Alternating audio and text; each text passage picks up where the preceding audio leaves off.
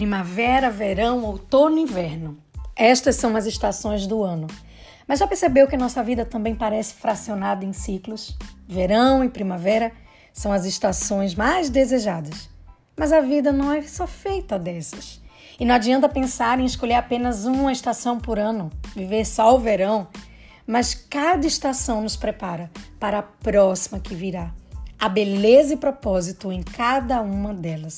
O desafio é entender que a vida passa por diferentes ciclos, estações do ano, e cada estação implica diferentes limites de tempo, bênçãos e preocupações.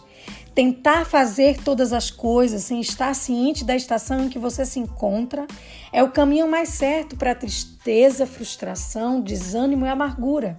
Sabedoria significa reconhecer em que estação você se encontra e viver de acordo com ela. Na primavera, há uma temperatura bastante agradável e a principal característica dessa estação é o crescimento das flores e folhas.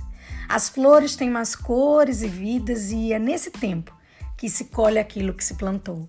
Mas também é tempo de fortalecimento e de renovação das forças para o enfrentamento das outras estações e dos novos desafios. Na palavra de Deus, aparece o termo primavera quando Deus fala a Abraão que vai voltar na primavera e então Sara terá um filho, que está lá em Gênesis 18, 10.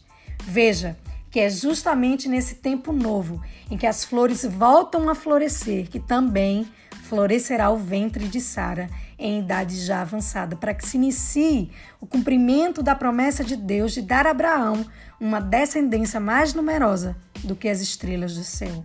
Outra promessa é a das chuvas. Chuva que vem para matar a sede, fazer crescer as plantas, que permite os frutos e os alimentos. Em Jeremias 5:24, na versão a mensagem diz: Como podemos honrar o Eterno com nossa vida? O Deus que dá a chuva na primavera e no outono e mantém o ritmo das estações, que todo ano separa a época da colheita e mantém tudo no seu devido ciclo para nós. Mas a Bíblia traz ainda outro aspecto interessantíssimo. A primavera está relacionada a ser tempo de guerra. Não se guerreava durante o inverno porque as condições climáticas não favoreciam. A primavera também é tempo de guerra, como podemos ver no livro de Crônicas. 1 Crônicas 20, versículo 1. Na primavera seguinte, na época em que os reis saem à guerra, Joabe conduziu o seu exército até a terra dos Amonitas e a arrasou. De primeira vista, isso pode parecer estranho, porque ao mesmo tempo que é um tempo de esperança e alegria, é um tempo de se preparar para a batalha. Para gerar e colher, é preciso lutar. No verão, os dias são mais longos que as noites e as temperaturas são muito elevadas. A vida, ânimo e sonhos. É tempo de provisionar a despensa das nossas emoções, manter o corpo e a mente sãos, estar espiritualmente recarregada e aquecida pelo Espírito Santo. Aprenda com o exemplo das formigas, como está escrito no livro de Provérbios 6, nos versículos 7 e 8. Observe a formiga preguiçoso. Reflita nos caminhos dela e seja sábio. Ela não tem chefe, nem supervisor, nem governante e ainda assim armazena as suas provisões no verão e na época da colheita junta o seu alimento. No outono, as frutas ficam maduras e começam a cair. As folhas das árvores começam a mudar de cor, ficando amareladas e caem. É nessa estação que as árvores costumam trocar suas folhas. Talvez nesse momento tudo está se despedaçando e desmoronando, ou até mesmo suas folhas andam amareladas. Nessa estação, lembre-se de clamar ao Senhor por ajuda e socorro, assim como o salmista nos ensina lá em Salmos 121, nos versículos 1 e 2. Levanto os meus olhos para os montes e pergunto: de onde me virá o socorro?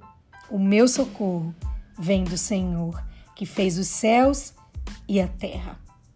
Poda, dor e busca apaixonada por Deus. Três processos que nos levam à produção de frutos na vida de um filho de Deus. Mesmo quando a vida se torna difícil, Deus está com você. Mesmo quando as coisas parecem estar fora de controle, Deus age em seu favor. Deus o vê onde está e ouve as suas orações no meio da noite escura e sufocante. Decida deixar de olhar para o sofrimento e comece a enxergar o propósito. O Senhor pede a você que continue a avançar e não desista. No inverno, as noites são mais longas que os dias e é a estação mais fria do ano. Frio e devastidão por todo lado. Tempo de muita chuva, reclusão, introspecção, até parece que as coisas não andam e que você está estagnado. Talvez esteja com a sensação de que suas orações sequer estejam sendo ouvidas ou que não há nada o que ser feito e até mesmo desiste de crer no milagre. Muitas vezes, por desistir de olhar para Deus, perde-se de vista o destino que ele tem para você. Eu sei, é difícil passar pelo inverno, mas a estação é o processo educacional de Deus para te amadurecer, para te tornar mais parecido com Jesus. Crescer dói, mas fixe o olhar em Jesus, pois ele vai fortalecer você para se tornar aquilo que ele projetou você para ser. Mas sabe, a pergunta que Deus deseja que o façamos em todas as estações é: como podemos honrá-lo com nossa vida, na alegria e na tristeza, na pobreza e na riqueza, na comunhão e na solidão, na conquista e na derrota, na saúde ou na doença, com o nascimento ou com a morte. Não importa a estação, honre e adore sempre ao Senhor. Porque, como está escrito em Daniel 2, no versículo 21, na versão A Mensagem, Deus é sábio e todo-poderoso. Ele muda as estações e conduz a história. O Senhor está conduzindo sua história. Independentemente da estação em que você esteja, saiba que Deus conhece você, sua história e seu futuro. E na hora certa, Ele muda a sua estação e faz o seu inverno virar primavera num piscar de olhos. Todas as estações são essenciais na sua vida. Pergunte ao Senhor o significado de cada momento, cada dor e glorifique seu Pai. Deixa Deus transformar seu caráter em cada estação. Clame ao Pai para que o ajude a suportar a beleza e a dificuldade de cada estação. E aproveite para ficar com mais intimidade com aquele que controla todas as estações e a sua história. E que cada estação o Senhor conduza você para a manifestação da glória dele em sua vida.